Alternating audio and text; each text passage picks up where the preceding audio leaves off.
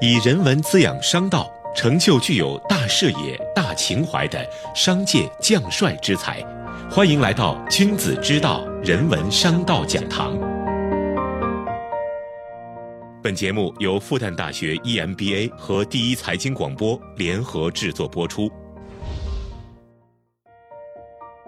历史是一种理性思维，应该允许你选择思考不同的结论、不同的答案，这才是学习历史的意义。本期节目，复旦大学历史系副教授、百家讲坛、喜马拉雅 FM 人气名师姜鹏，和我们一起聊聊现实是如何决定历史的。他以历史观是破解现实难题的钥匙为核心，引导大家思考我们的世界观、价值观是如何。被塑造出来的。我是声音转述人杨深。我们怎样决定我们的未来？是不是跟我们对于现在的看法、对历史的看法在一条逻辑线上？过去塑造了现在，或者说对过去的认识妄造了对现在的认识，而现在的认识决定我们的未来将会怎样？各位，我们希望我们的孩子生活在一个怎样的未来世界里呢？如果我们对历史问题的认识永远是这么简单，义和团可以变成一个非常正面的代表性事件。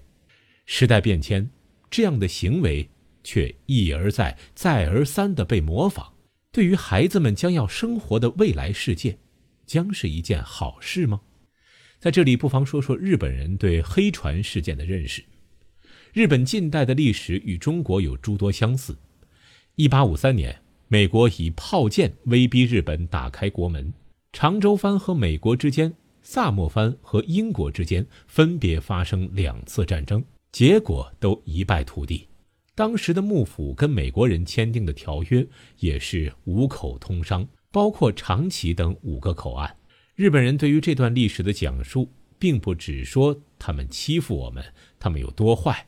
我们老是被欺负，而是更要告诉人们，在这个受欺压的过程中，日本也看到新的文明类型，通过抛弃以前旧的传统，走出困境。我们要的未来是什么？民族复兴也好，大国崛起也好。如果民族复兴了，回到的是野蛮的状态；如果大国崛起是与现代文明的绝缘，大家还想要吗？看看最近的热点事件，不存在这样的可能吗？如果对于十九、二十世纪相交的这段历史的讲述，除了他们欺负我们就没有其他，以他们为要排斥的他者，拒绝更深刻的认识与反思，那么这样的历史就有可能重复。文化有中外之别，文明只有古今之分。每一个民族国家都会经历野蛮到文明的过程。工业文明的确有野蛮成长的过程，不仅对殖民地的人民是一种伤害，对生活在欧美的早期工业化国家内的民众同样是一种伤害。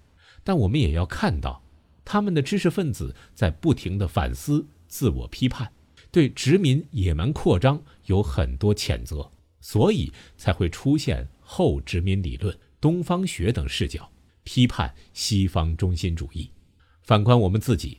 打着传统的旗号，以传统为借口开文明倒车的现象比比皆是。比如前两年莫名其妙出现的女德班，在继承文化过程中，我们要注意，并不是简单回到过去，把传统中的东西拿出来，就是在弘扬传统文化，而是要注重重新创造的过程。能不能让传统变得更加符合今天的文明，或者有助于推进这个文明？才是更为关键的。反思传统是为了要一个更好的未来，而不是回到过去。我们应该选择怎样的未来？我们应该如何通往未来？在此过程中，是不是要反思我们对现实、对历史的认识？这都是我们需要认真思考的问题。历史和未来是一种双向选择，我们需要根据对未来的憧憬，修改我们的历史观。从这个意义上来说，是未来决定了历史，但之所以要修改，是因为我们已经认识到，某种并不代表文明方向的历史观，正在妨碍着我们追求更为美好的未来。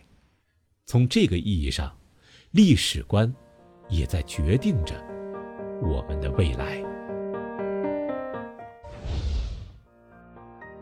好，以上就是复旦大学历史系副教授、百家讲坛、喜马拉雅 FM 人气名师姜鹏的分享。现实是如何决定历史的？商道人文融会贯通。感谢收听《君子之道》复旦大学 EMBA 人文商道讲堂，我们下期再见。